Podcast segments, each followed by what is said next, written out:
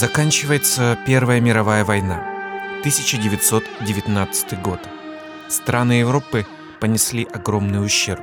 Миллионы погибших, разрушенные экономики, раздавленные общественные системы, в которых уже вызревают семена нацизма. Но в 1919 году Европа с надеждой встречает новое десятилетие. И это будет бурная, неповторимая эпоха. Продолжая разговор о французских теоретиках 20-х годов, конечно, стоит повторить, что это был чрезвычайно важный период для развития кино и кинотеории. Ведь в это время европейский кинематограф, и в частности французское кино, переживало новое рождение после четырех разрушительных лет войны –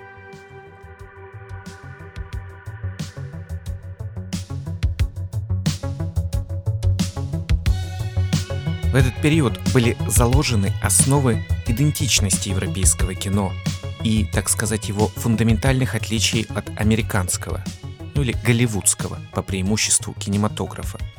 На примере французского кино хорошо видно, как в тот период уже остро ощущалась конкуренция кино старого света с окрепшим Голливудом, который, собственно, и вступал в стадию своего мирового господства – Поэтому во Франции в те годы теоретики и кинематографисты так отчаянно ищут особое понимание природы кинематографа.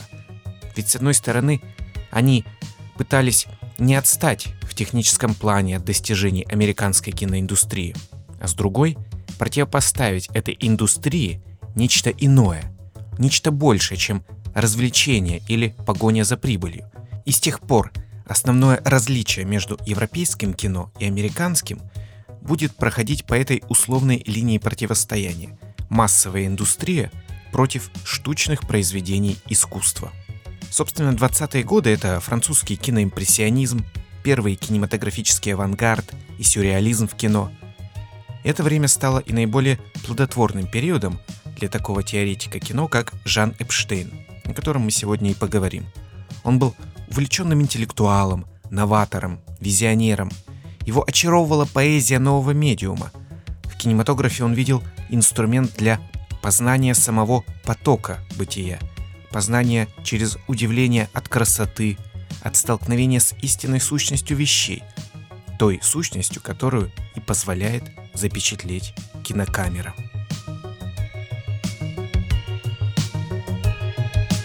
Привет, это «Теория кино», подкаст о теории фильмов, метафизике экрана и философских аспектах кинематографа. Жан Эпштейн родился в Варшаве 25 марта 1897 года, и тогда Польша еще входила в состав Российской империи. Жан Эпштейн происходит из семьи французского еврея по отцу и имеет польские корни по матери – 1908 году семья перебирается в Швейцарию после смерти отца.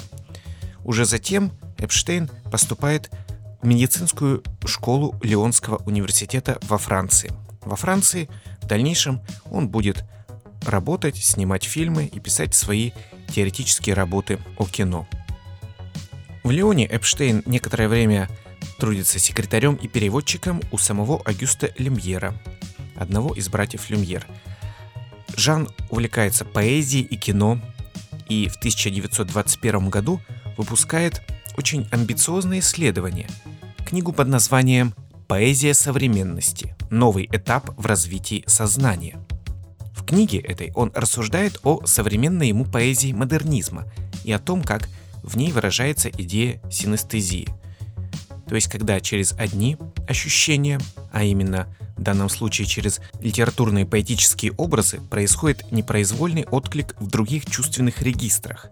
То есть как посредством строк текста можно почувствовать цвет, запах, тепло, форму. И в последней главе этой книги он начинает говорить о взаимодействии литературы и кино. Он утверждает, что между поэтическими приемами и приемами кино есть много общего – общая стратегия синестетического возбуждения чувств. В дальнейшем, от рассуждений о поэзии и кинематографии он и переходит к созданию фильмов, так же как Жермен Дюлак или Луи Делюк.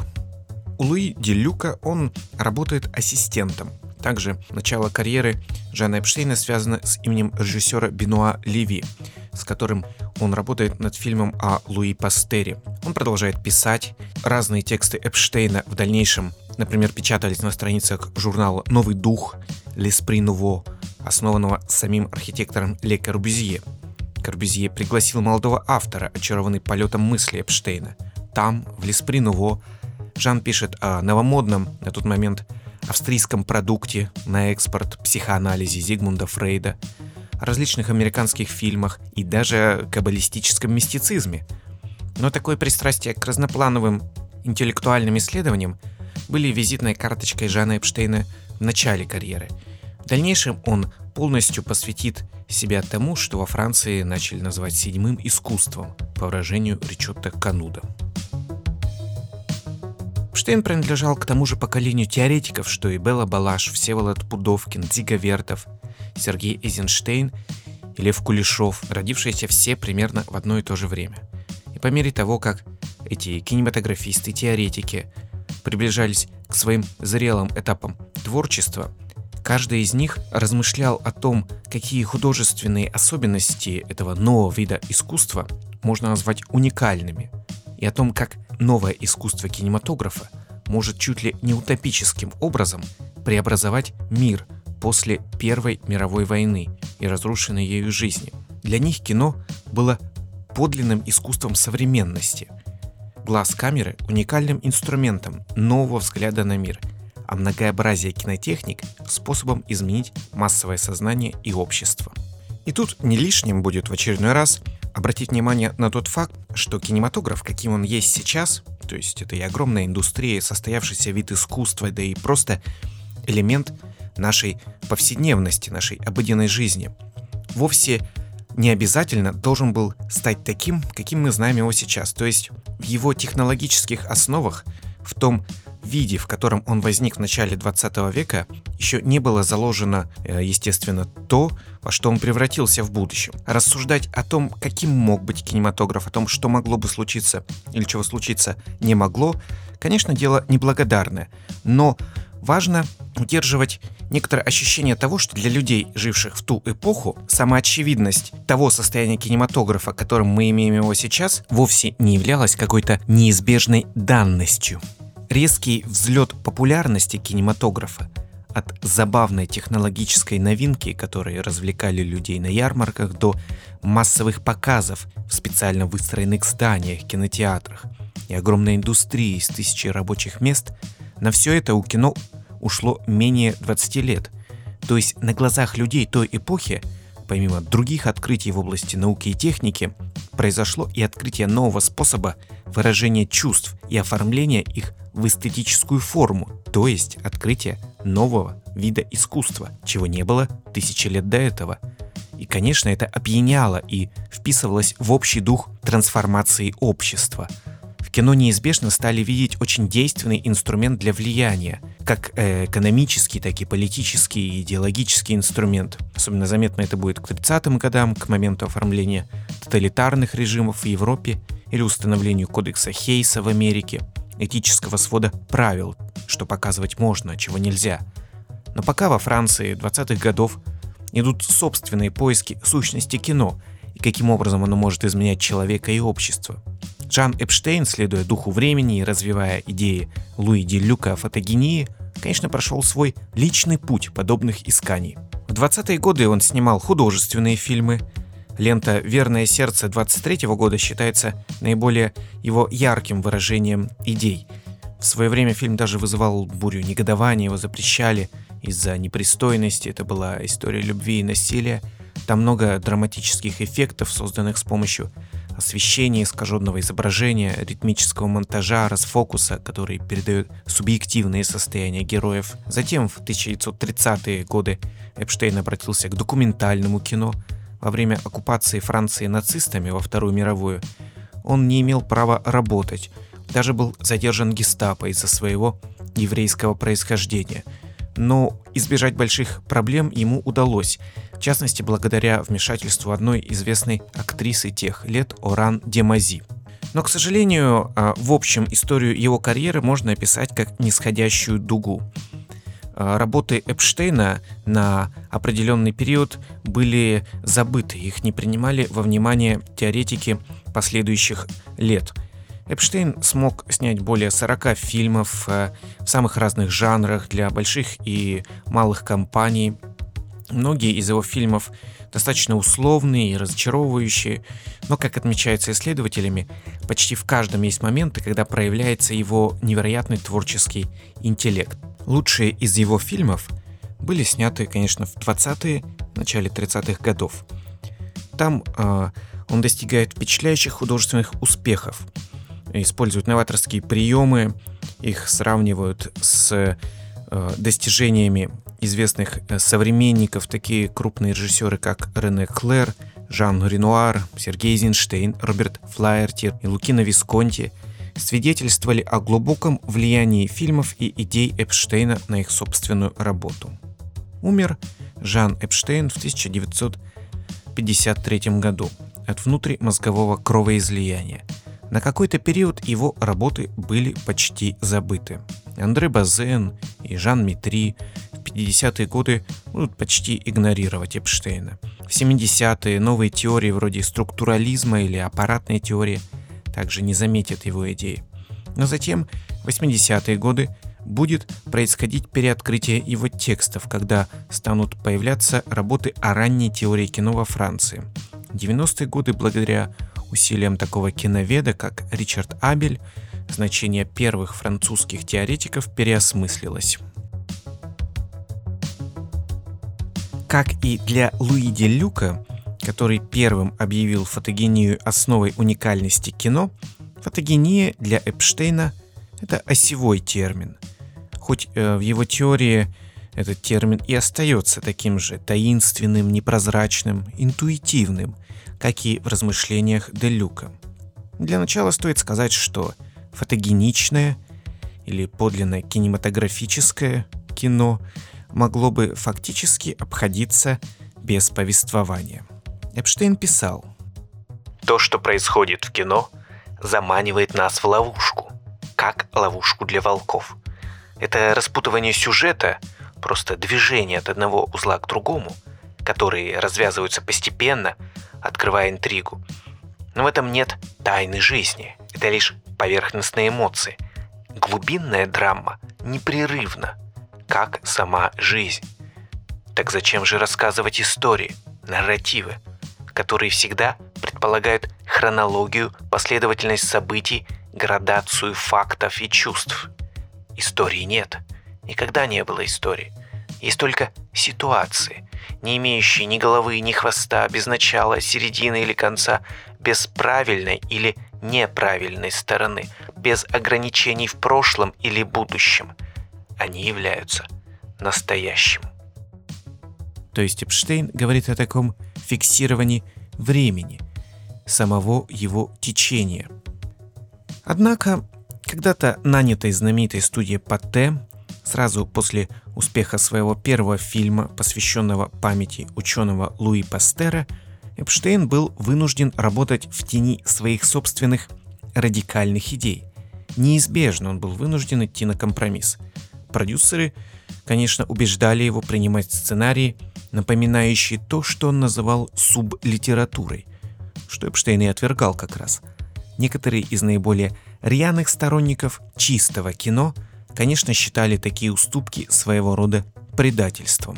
Но Эпштейн, который стремился снимать фильмы и для массовой аудитории, пытался извлечь максимальную пользу из э, своей сложной ситуации, создавая сюжеты, которые, с одной стороны, можно было бы использовать для выражения того самого фотогеничного или подлинно кинематографического эффекта, а с другой стороны, делать их понятными, драматичными и эмоциональными. Его первым фильмом для Пате в 1923 году, например, была адаптация рассказа Бальзака «Красная гостиница».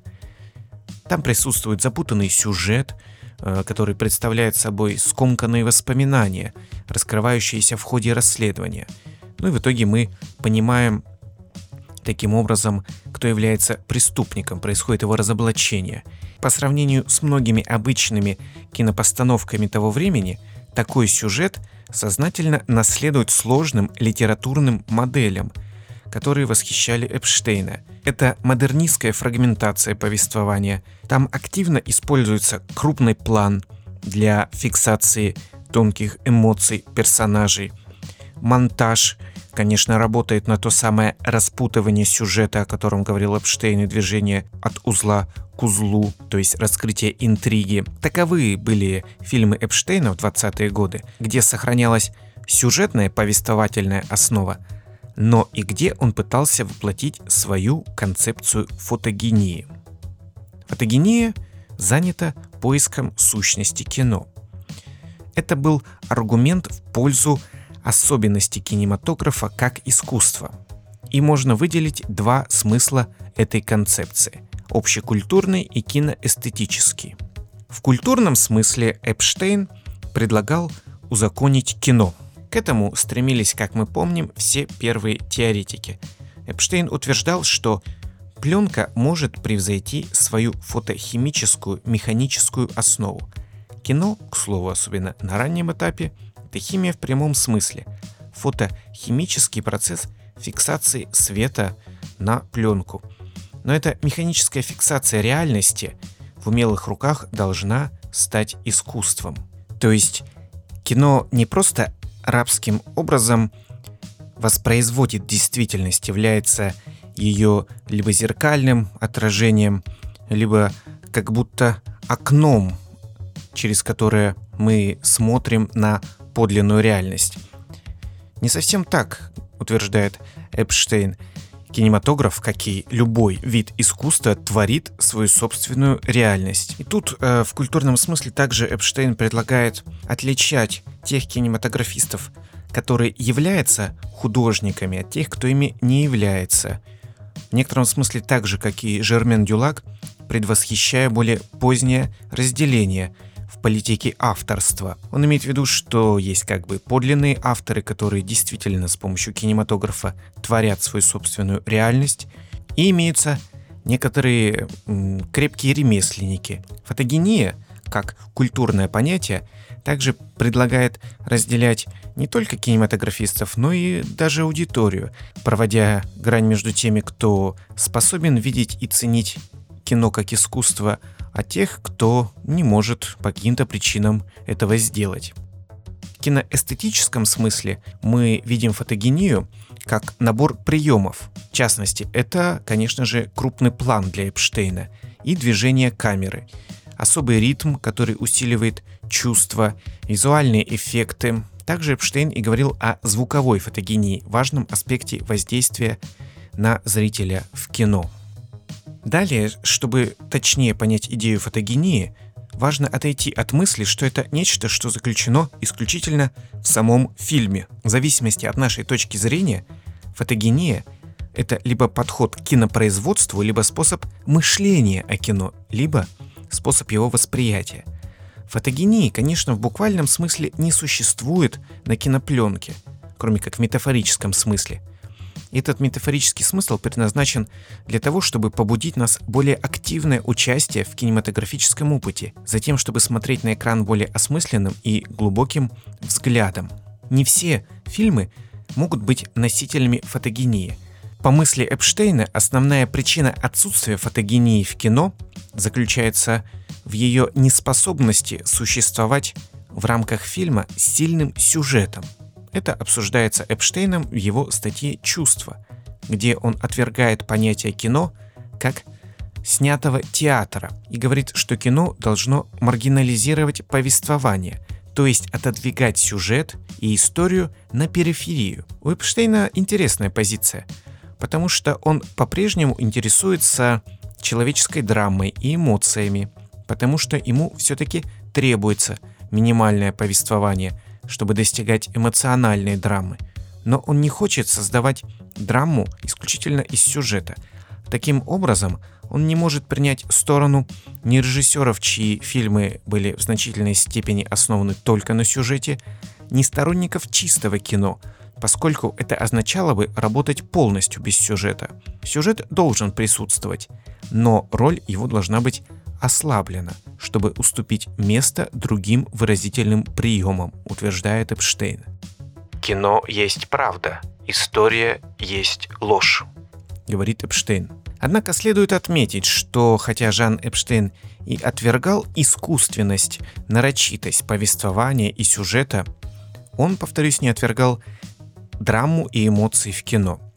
Он считал, что нарратив служит, чтобы приглушать или душить драму и эмоции а в кинематографе. Ведь самое надлежащее место для повествования — это драматический театр или роман. Именно в этих формах такие приемы должны доминировать. Проблема для Эпштейна заключается в том, что если повествованию позволить доминировать в кино, оно подавляет то, что подлинно кинематографично, то есть фотогению, то есть основной выразительный прием кинематографа – визуальность.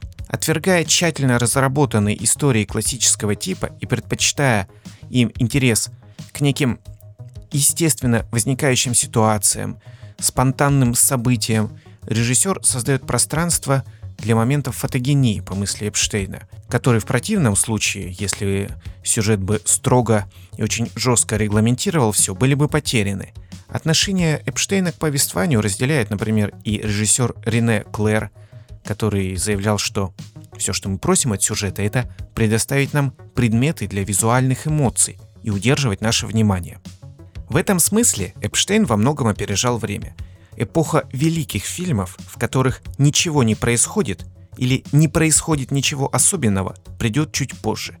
Это и, например, кинематограф Микеланджело Антониони, где во многих его фильмах фактически отсутствует развязка интриги, как, например, в фотоувеличении, где мы не просто не получаем ответа на вопрос «А кто же убийца?», мы вообще не понимаем, почему произошло убийство, кто жертва, кто та женщина, которая была рядом с убитым, Вся условно-детективная интрига растворяется в чистой фотогении, как сказал бы Эпштейн. В изображениях, в образах, передающих острое чувство тревоги, смятения, запутанности, таинственности, или кинематограф Алексея Германа-старшего, который, к слову, также употреблял словосочетание «растаптывание сюжета». В статье «Увеличение» Эпштейн – обсуждает связь фотогении с крупным планом и движением камеры. Оба играют важную роль в создании момента фотогении. Крупный план усиливает чувства и эмоции и ограничивает и направляет наше внимание, сосредотачивает его на фотогеничных аспектах объектов. И тут опять интересна параллель с фильмом «Фотоувеличение» Микеланджело Антониони, где путем, собственно, увеличения изображения главный герой словно постигает саму суть вещей. Правда, суть это от него ускользает, и он остается в точке полной растерянности. Но происходит демонстрация убежденности, что объектив камеры может позволить человеку уловить объективную сущность реальности, то есть саму ее природу, уловить ее с помощью всматривания. Вообще, такое представление об объективности камеры восходит еще к 17 веку и изобретению камеры обскуры.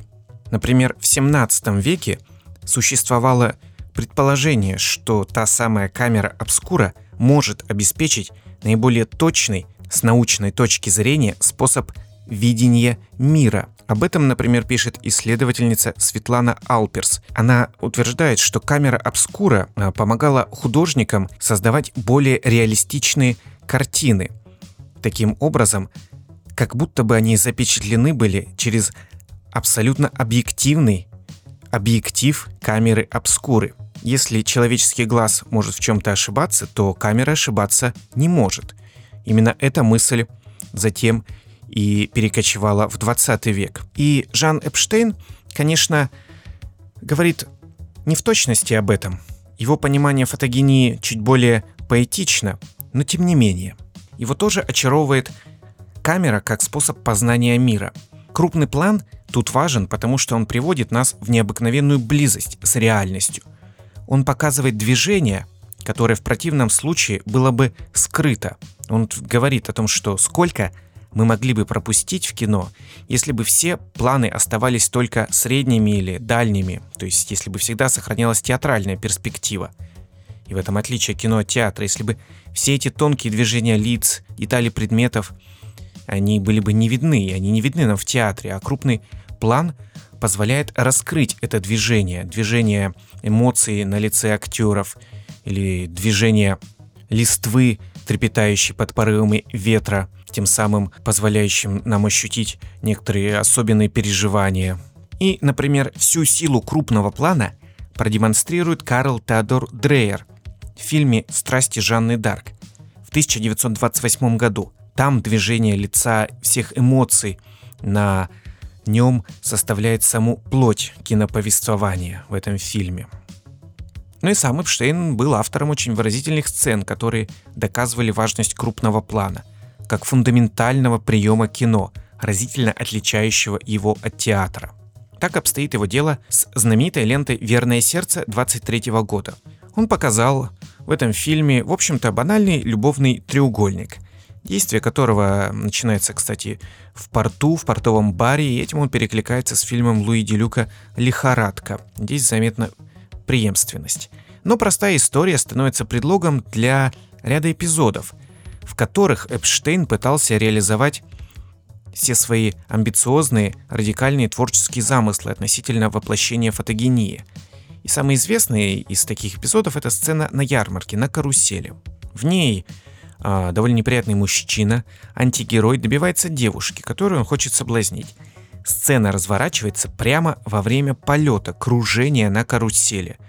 Эпштейн так размещает свою камеру на сиденьях перед э, этими двумя персонажами, перед развратным мужчиной и незадачливой девушкой, чтобы крупным планом показывать их лица. То, как они сидят рядом на карусели, кружатся в пространстве, их э, лица чередуются с размытыми, э, субъективными кадрами пролетающих мимо видов города, в сцене ощущается и динамика карусели, все стремительно кружится. Постепенно похотливый мужчина тянет руки к девушке, подбирается к ее телу, кадры сменяются нечеткими изображениями, все мелькает перед глазами девушки. И эта сцена очень волнующая, и она достигает такого эффекта благодаря крупному плану, сосредотачиванию на лицах и эмоциях. Ее хвалили прогрессивные кинематографисты Франции того времени, демонстрировали фильм в художественных салонах, на собраниях киноклубов. Без крупного плана, собственно, такой эффект был бы невозможен. Что же такое фотогения для Эпштейна? Ее можно охарактеризовать как концепцию кинематографического аппарата, своего рода устройства, структурирующего мир вокруг. Для Эпштейна камера и связанные с ней техники были не просто инструментами для создания произведений искусства, например, как кисти для художника. Скорее, металлический мозг камеры, по выражению Эпштейна, был инструментом откровения, подобно телескопу или микроскопу, научного откровения, ну и одновременно художественного. Он открывал доступ к знаниям, выходящим за пределы обычного человеческого понимания. Например, э, записывая ускоренное движение, камера может передавать грацию растущего цветка или поэзию формирующихся кристаллов. Камера словно оживляет то, что снимает, наделяет явление душой. Отмечается, что в этом страсть э, Эпштейна коренилась в так называемой эпистемофилии, чрезмерном стремлении к познанию, которое и гипнотизировало его самых первых встреч с кинематографом. Камера могла быть микроскопом времени, некоторым философским камнем, дарующим бессмертие всему тому, что она запечатлевает. В своих более поздних книгах «Интеллект машины» 46 года и «Кино дьявола» 47 года он даже пытается применить открытие квантовой механики к метафизике движущегося изображения. В этой статье а для Эпштейна кинематограф становится как бы мыслящей машиной, которая обладает некоторым субъективным взглядом. эта машина открывает нам то, что мы не можем видеть обычным человеческим взглядом и вскрывает парадоксальность вообще природы реальности. Точно так же, как э, эту парадоксальность вскрывает квантовая механика. Парадокс а, заключается, по мысли Эпштейна, в том, что движение в кинематографе одновременно и прерывисто, и непрерывно – и это тоже соотносится с э, квантовой механикой в том смысле, что свет одновременно обладает природой волны и природой частицы. Прерывность или э, дискретность или дисконтинуальность заложена, так сказать, в самой природе киноискусства. Это искусство разделяет э, мир на мельчайшие срезы, то есть это фотографические кадры, запечатленные отдельные статичные кадры времени и пространства. Все вместе они проецируются, каждый из них недвижимый, но вместе они проецируются на экран и в опыте зрителя образуют нечто единообразное, непрерывное, пространственно-временное, целостное. Эпштейн говорит вот об этой оппозиции, прерывное, непрерывное. И сама эта оппозиция оказывается ложной. То есть мы, как э, люди, разделяем прерывность и непрерывность. Но на опыте э, воспроизведения кино можно увидеть, что эта оппозиция иллюзорна. В опыте кинематографического просмотра, где прерывность кадров нами не считывается, а наоборот континуальность или непрерывность, она э, точно запечатлена, оказывается, что оппозиция не имеет смысла. Само существование кинематографа основано на статичности, на статичных кадрах, которые создают иллюзию непрерывности, то есть движение, движение пленки, запечатленного движения в кадре.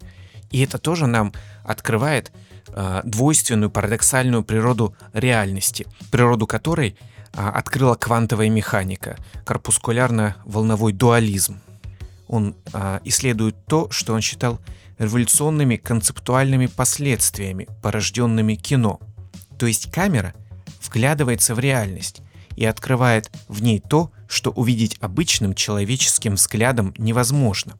Отчасти эта идея затем а, выразится в скопофилических теориях 70-х годов, будет перекликаться с ними.